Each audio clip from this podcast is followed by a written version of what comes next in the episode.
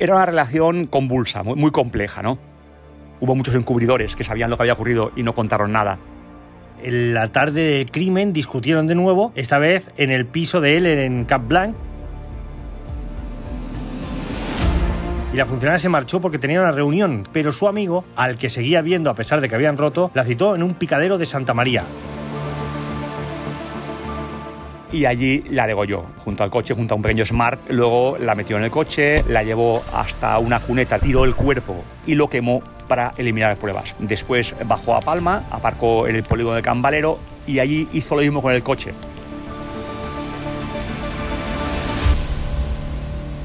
Crónica Negra, los sucesos que estremecieron Mallorca.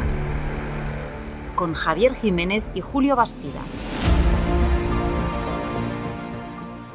Hoy les hablamos del crimen de la funcionaria María Antonia Colom, degollada y quemada por su examante.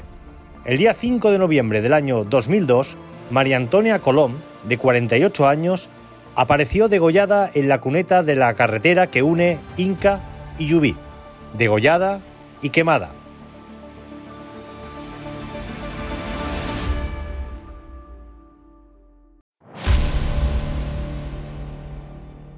Hace ahora 21 años, una funcionaria del Gobierno Balear, llamada María Antonia Colom, apareció asesinada en una cuneta de la carretera que une Inca y Yubí. Tras una exhaustiva investigación por parte de la Guardia Civil, cuatro acusados se sentaron en el banquillo y el jurado popular condenó a dos de ellos, Patricia Arturo, el asesino confeso, y su novia Olivia. Los investigadores creen que el robo de un lote de joyas desencadenó el crimen y el condenado ecuatoriano, en cambio sostuvo que se sentía acosado permanentemente por la mallorquina, con la que había mantenido tiempo atrás una relación. La fallecida era una mujer muy conocida en Palma, se había separado y arrastraba algunos problemas derivados de la depresión que sufría. Javier Jiménez, cuéntanos, ¿cómo fue este caso? Buenos días, Julio. Pues mira, recuerdo este caso como un, como un crimen que realmente marcó mucho a, Palma, porque María Antonia Colom era una mujer muy conocida en Palma, también en Mallorca, pero sobre todo en Palma. Era una funcionaria del gobierno, estaba, había estado de baja por un tema de, depresión, pero era una mujer muy conocida. Además tenía también inquietudes culturales, le gustaba mucho la lectura, se relacionaba en ambientes palmesanos, pues era una persona que realmente mm, salía mucho y era muy conocida. ¿no? Este, este caso eh, fue tremendo por, eh, por, cómo ocurrieron los hechos. ¿no? Eh, esta mujer fue fue em, chuleada, explotada por un, por un joven inmigrante ecuatoriano que, bueno, mm, se aprovechó de que estaba en un momento muy bajo, se la cameló y, realmente hizo con ella lo que quería, ¿no? Eh, le sacaba dinero, eh, llevaba un ritmo de vida tremendo a costa de ella, incluso le robó en una ocasión un lote de joyas y esto motivó que María Antonia lo denunciara ante la Guardia Civil.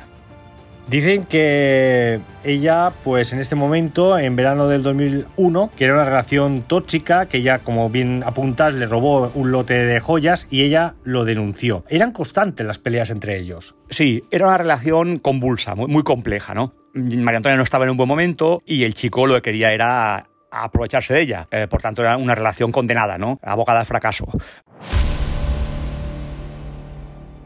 Hubo denuncias eh, mutuas, él decía que era ella que la acosaba, por lo visto era mentira, y, lo que realmente temía este chico, el asesino lo confeso, es que ella lo denunciara por segunda vez, porque hubo otro robo de joyas, ¿no? Entonces, si lo denunciaba de nuevo, posiblemente hubiera ido a prisión por el segundo robo, ¿no? Y, él lo que quiso evitar a toda costa es que ella lo denunciara por segunda vez, y por eso la citó en el picadero de Santa María, donde ocurrió el crimen.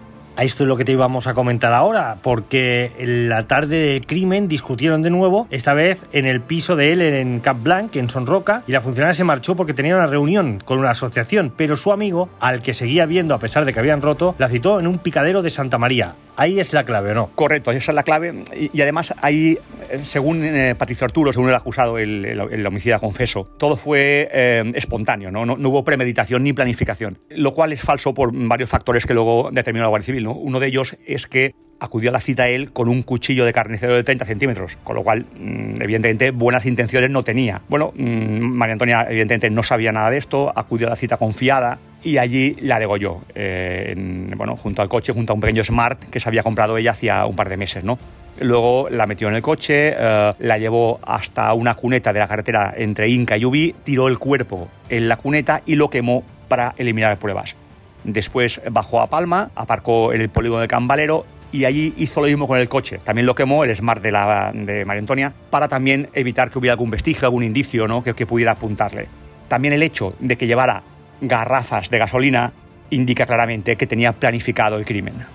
Javi, ¿cómo lo pillaron? Bueno, en el escenario hubo un par de indicios que, que apuntaban a, a, Patricio Arturo, ¿no? Dejó algunas huellas. Y sobre todo eh, el tema de que era muy conocida la relación tóxica que tenía con esta mujer. Por tanto, era el principal sospechoso. No fue el único porque hubo luego, hubo hasta 13 detenidos, lo que solo, solo cuatro ingresaron en prisión. Hubo muchos encubridores que sabían lo que había ocurrido y no contaron nada. Pero bueno, fue una investigación muy intensa de la Guardia Civil que acabó con, el, con Patricio Arturo, con el, con el acusado, confesando y condenado luego a 20 años. Pues esta es la historia del crimen de la funcionaria María Antonia Colom, degollada y quemada por su echamante. Javier Jiménez, gracias.